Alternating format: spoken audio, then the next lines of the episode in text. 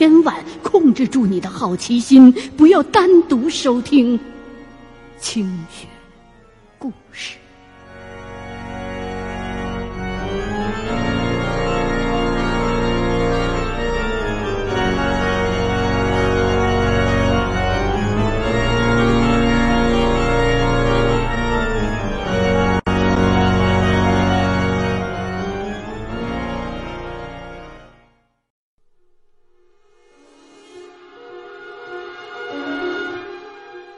现在收听的是《清雪故事·猎鬼人之找妈妈》。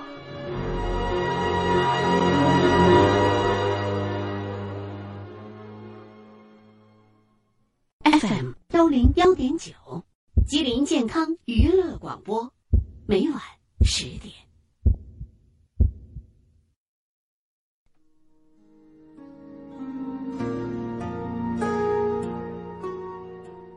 小的时候，我听一些老人说过，每一个生命的出现，都是经过千锤百炼的。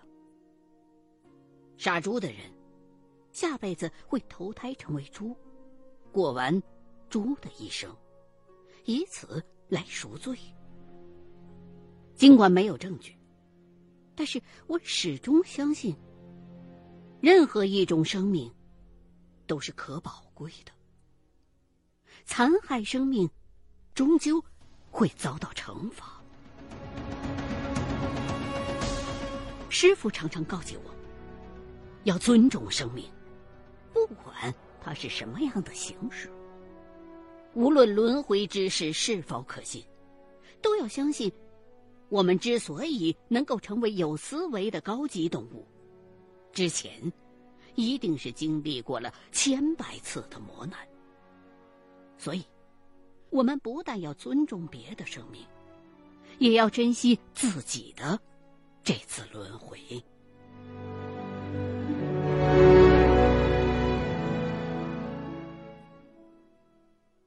二零一一年，我遇到一个女子，姓杨，二十八岁，已婚，是我的妻子念大学时的师姐。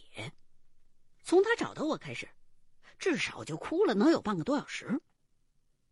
在我爱人的调教之下，我已经深刻的了解了这样一个真理，那就是，当一个女人在哭的时候，最好的办法就是给她递纸巾，而不是劝她别哭了。不论多么美丽动人的女子，哭起来那姿势都是一样的。在半包抽纸都阵亡了之后，这位杨女士才开始把自己的遭遇讲给我听。原来，他二零零八年的时候结了婚，有了一个小孩现在孩子已经快三岁了。原本一切都好好的，可是最近家里头发生了很多怪事儿。她开始害怕。找到我这儿的时候，他人看上去很憔悴，完全不像是一个岁数比我还小的女子。通常啊。我形容一个看上去很憔悴的女人，无非就是皮肤老、黑眼圈重之类的。可是这位杨女士现在的憔悴的程度，即便是丢到大街上，让一个普通人来看，也都会觉得很扎眼。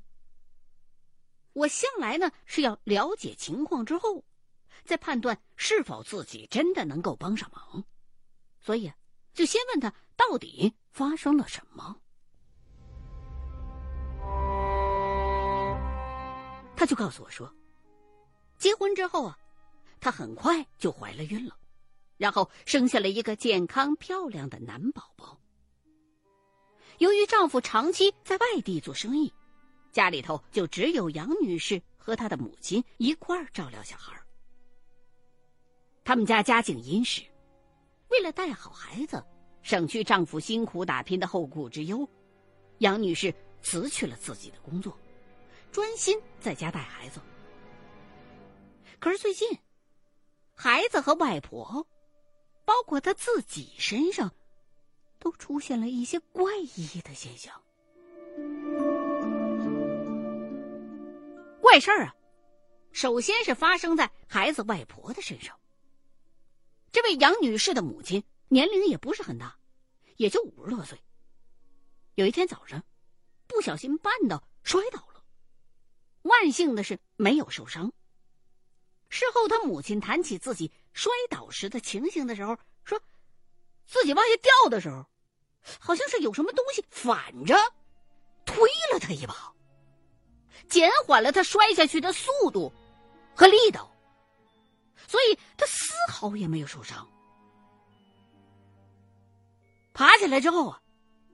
老太太一直就有点恍恍惚惚的了，也说不明白，是被吓着了，还是没缓过神来。至于杨小姐自己，是有一天晚上睡觉的时候，因为她觉得天气很热，就把被子扔到沙发上去了，穿着睡衣就那么睡了。可是第二天早上醒来的时候，却发现，那床被子好好的盖在自个儿身上呢，甚至还有一只枕头压在了被子上。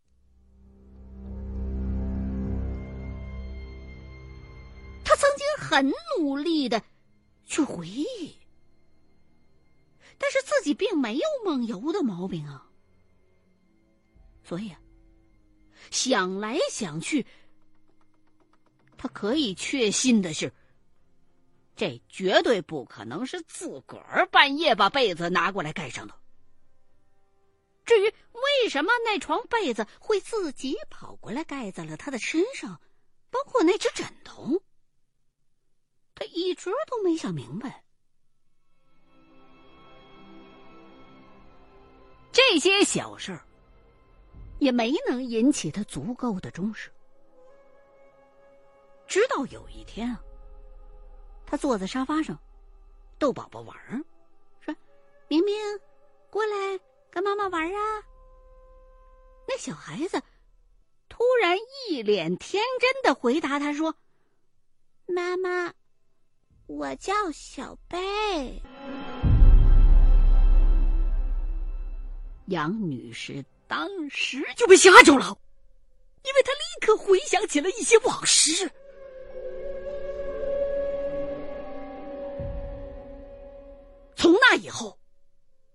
在一段日子里，他就开始密切的注视儿子的一举一动。每当孩子出现一点点的异状的时候，他都会惊恐万分，而且开始钻牛角尖儿，只会不断的往坏处想。听到这儿，我就打断了他，问说：“你儿子说的，那个小贝是谁呀？你当时听到这个名字的时候，为什么那么害怕呢？”我这么一问，这杨女士就又开始哭。于是，又一轮递抽纸的运动开始了。就这么哭了一会儿，她才又重新稳定了情绪。告诉我说，小贝是她和前男友怀过的一个小孩。她怀的时候啊，准备生下来的，所以呢，就在心里头给孩子起了个名字，叫小贝。可是，临到结婚之前，他的那位前任却突然落跑了。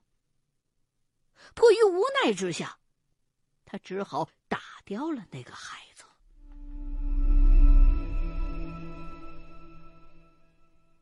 听到这儿，我心里边已经开始有些头绪了。看来呀，这位女士很可能是被英灵给缠上了。那声“我叫小贝”，就已经说明了许多。现在还有一点。值得怀疑的，就是据我所知，英灵是不会说话的。至少在这之前，我没遇到过会说话的婴灵。所以我就又追问杨小姐：“你儿子现在在什么地方？那次之后是一直这样怪怪的呀，还是偶尔才会发生这样的情况啊？他说，孩子现在呢是外婆在带着，在小区里边玩呢。通常情况下，这孩子都很正常，只是在某些偶尔的契机诱发之下，才会变成他口中的那个所谓的“小贝贝”的。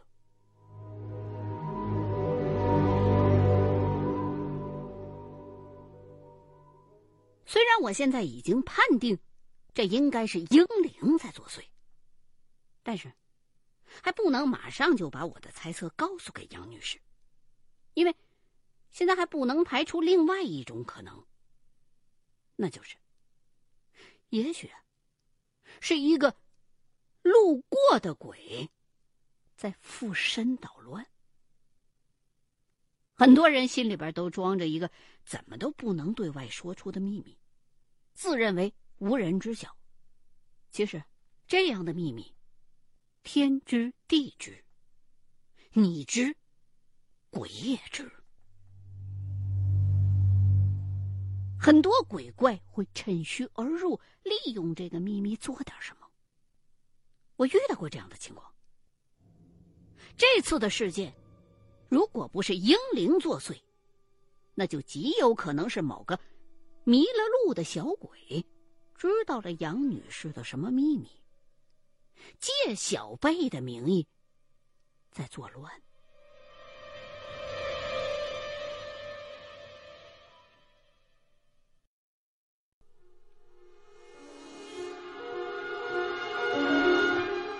您现在收听的是《清雪故事·猎鬼人之找妈妈》。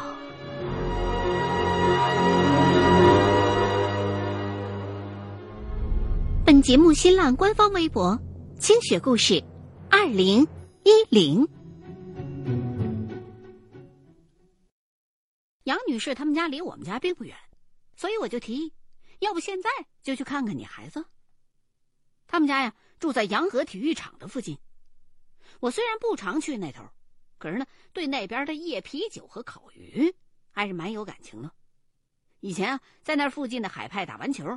我顺道呢，就会在附近整一顿，惬意的不行。杨女士答应了之后，我就跟着她去了他们的小区。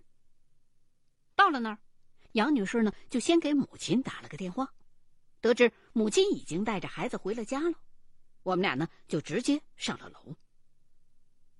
一进他们家的门口，我就开始观察环境。哎，发现这家人家有点奇怪啊。这大白天的，怎么把窗帘全都拉上了？我就低声的问杨女士：“为什么不把这房子弄敞亮点啊？”她回答我说：“小贝说了，这屋子里头的光线太强。”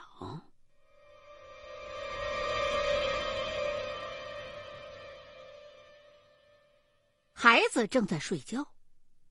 我就从门缝向卧室里边张望了一会儿。虽然杨女士是我老婆的朋友，也见过几回面，但是彼此之间毕竟不熟，所以我还是头一回见到她的孩子。那小男孩啊，白白胖胖的，从外表上看很正常。我轻轻的推开屋门，蹑手蹑脚的走到孩子睡觉的床边儿，先仔细的检查了一下孩子的指尖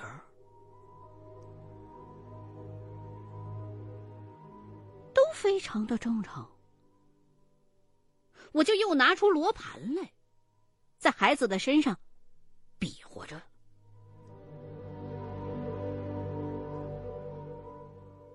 罗盘也是一点动静都没有。就在我有些纳闷了的时候，好好的躺在床上正睡觉的这小男孩，突然之间把眼睛就睁开了，恶狠狠的盯着我，而罗盘。的指针也同时开始疯转。我惊了一下，第一个念头就是这时候有一只鬼在控制孩子呢。于是，我定下神来，微微一笑，做出一副十分镇定的样子，慢慢的收起了手中的罗盘，然后一步一步的退出了这个房间。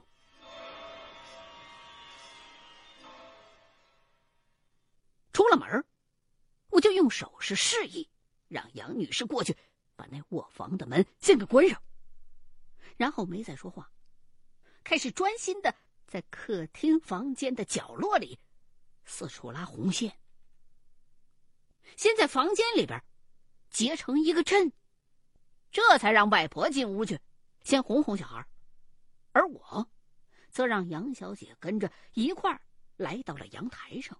告诉了她实情。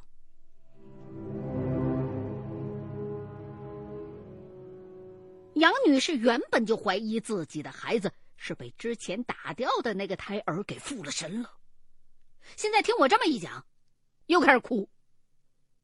当她情绪稳定了一些之后，就问我：“那现在该怎么办啊？”我对于英灵为什么会开口说话这个问题。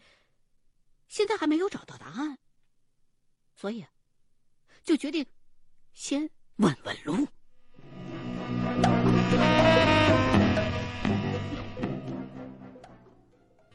的房间门口投了骰子之后，通过点数和角度的综合计算，再对照罗盘指针进行推演，最后。我得出了一个惊人的结论来：这间房子里不单单只有一只鬼，有好几个，而且所有的这些阴魂全部都是婴灵。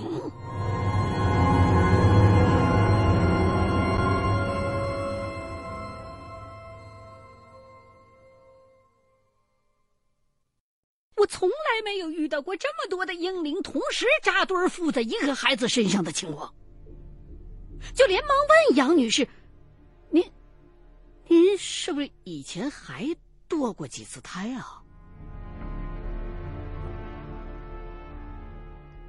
杨女士犹豫了许久，才承认：“确实，在小贝贝之前。”他总共还流过三次产，这事儿就麻烦了。不只是因为我从来没遇到过这么多的婴灵，虽然从杨女士和她母亲身上遇到过的这一系列的怪现象来看，这个小贝贝不像是来报复自己的母亲的。可是，从我刚刚在他身上用罗盘比划的时候。他那盯着我的那种眼神儿，这只婴灵，他是带着敌意的，至少对我来说是，因为不知道如何一次同时应付这么多的婴灵，我琢磨了一番，最后决定，还是先按照传统的步骤，先试试看。能不能把这群孩子给安安生生的带走？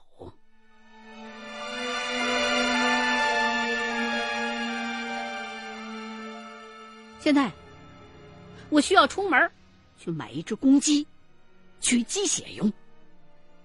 因为婴灵害怕鸡血，并且对鸡叫非常的反感。离开这块之前。我在拉好红绳的房间里边转了转，把那些能够反光的东西都用布遮上了。婴灵怕光，这时候遮起来也是为了让他们别害怕，别激怒他们。等杀了鸡回来之后，我又让杨女士把儿子抱到客厅里来。我呢，就捡了一段复灵用的红绳，请他把这孩子的两只大拇脚趾绑在了一块儿。在这期间啊，这小孩并没有醒过来。这回，没有人能够帮得上我，所以我只好取下皮带来，把杨小姐的这小儿子老老实实的给固定在了他的婴儿车里头。接着，我就开始准备驱灵。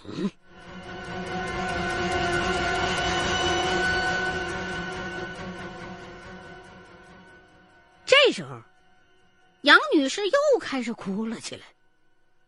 我就告诉她先别做声。外婆呢，在我出门期间，从杨女士嘴里边得知了事情的经过，所以虽然也默默的跟着流眼泪，却同时在安抚着女儿。而我，则俯身在了孩子的耳边这孩子还在睡。我呢，就轻声的对这个孩子体内的那四只未曾见过天日的婴灵说：“孩子们呐，这里边不是你们该待的地方。我呢，现在要让你们出来，回到属于你们的世界里头去。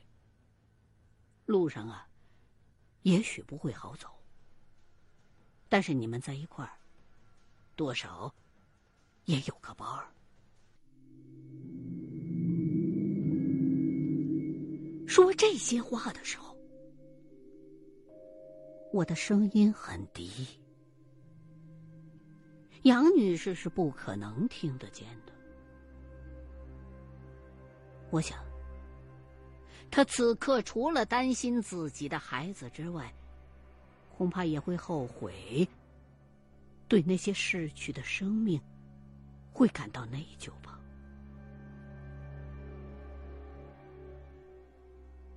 说完这些话，我蘸了点鸡血，在孩子的手心、眉心、人中、脚掌心这四处气血最连通心脉的地方，各点了那么一下。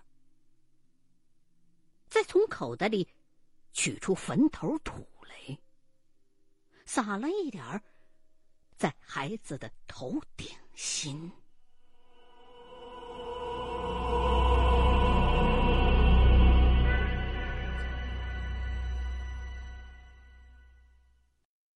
灵魂离开肉体，是从头顶开始的，而我撒在孩子头顶上的坟头土。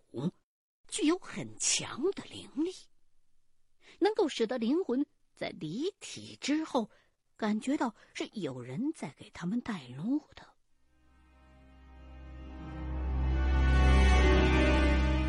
给婴灵带路的方法相对比较繁琐，因为你面对的不是一个经历过成长的灵魂，他们甚至连小孩子都算不上。就是一个胎儿，所以啊，哪怕是他睁大了双眼，炯炯有神的看着你，你也永远猜不透他到底接下来想要干些什么。我在手心里倒了一点酒，再混入鸡血，走到婴儿车的后头，隔着车的棚铺。伸出沾满着鸡血酒的那只手，就摁在了这个孩子的头顶心。接着，用力的大喝了一声，这是为了把孩子体内所有的阴魂都唤醒。这个孩子马上就开始用力的挣扎，但是由于脚趾头被拴住了，是挣脱不开的。可是。由于阴魂的数量足足有四只，所以整台婴儿车都被摇得快要翻倒了。我一只手紧紧的抓着婴儿车，另外一只手牢牢的摁住孩子的头顶心，直到手心当中的鸡血酒开始有些发烫，孩子才渐渐的安静了下来。然后就开始大哭，他这么一哭，杨女士情难自已，母子相拥而泣。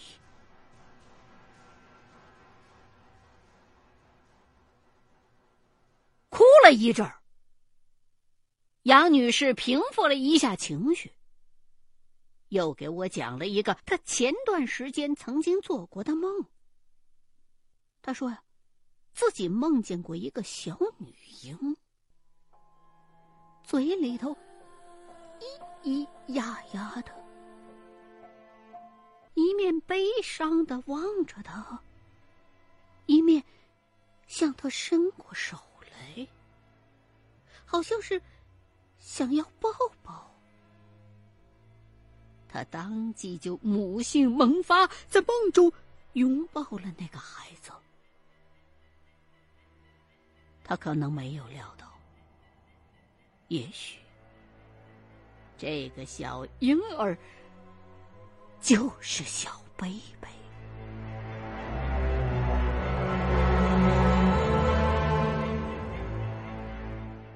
虽然不知道事件为什么会发生，但是我还是推理了一下整件事情发生的经过。几个没有出生的胎儿的阴魂。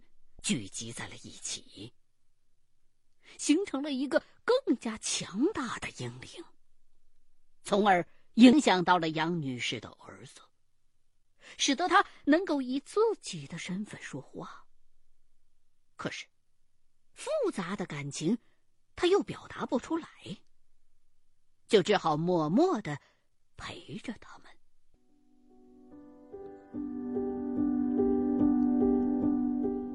我相信，小贝贝是依恋母亲的，所以才会在外婆摔倒时离体扶了一把，好让外婆免于摔伤。他在夜里担心母亲会冷到，就取来被子给妈妈盖上，还特意压上了一只枕头。甚至，他很有可能就是一直每天晚上都陪在母亲的身边入睡的。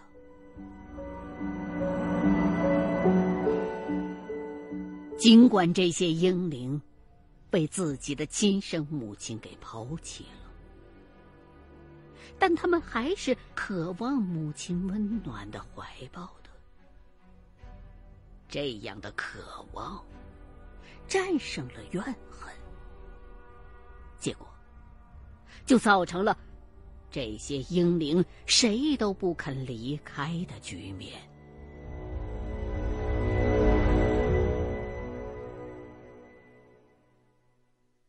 辞别杨女士之前，我告诉她：自己造的孽，您得自己来还。即便您以前遇到的全都是一些不负责任的男人，但最终打胎的决定还是你自己做的。我希望您能去庙里边给那些逝去的孩子们祈福和忏悔。虽然被带路之后，他们可能再也听不见你的祷告和悔恨，但是你自己种下的因。就必须自己来偿还这个果。听了我的这番劝告，杨女士哭得像个泪人一般。我看着心里边也很难受。出了门之后，我才发现竟然忘了收费了。但是。我也不愿意再回去。倒不是不好意思，而是不愿意再去面对杨女士那悲切的眼神。虽然我已经见惯了生死，理论上应该已经很麻木了，可是不知道为什么，我总是无法面对别人的深痛和悲伤。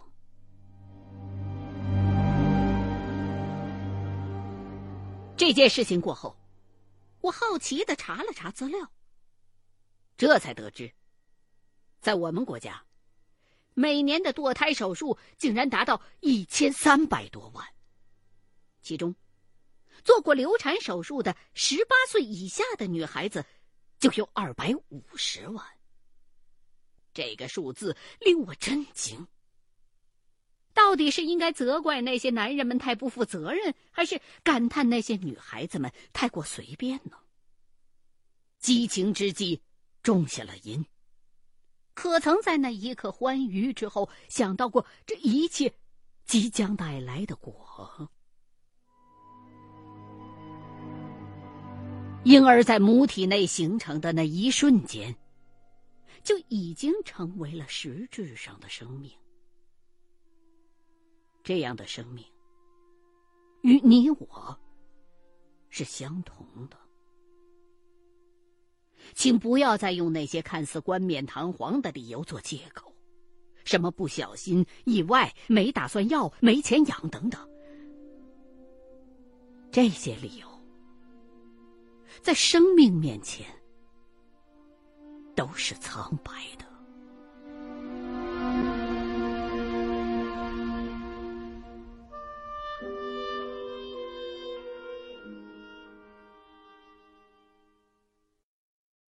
欢迎收听《清雪故事系列之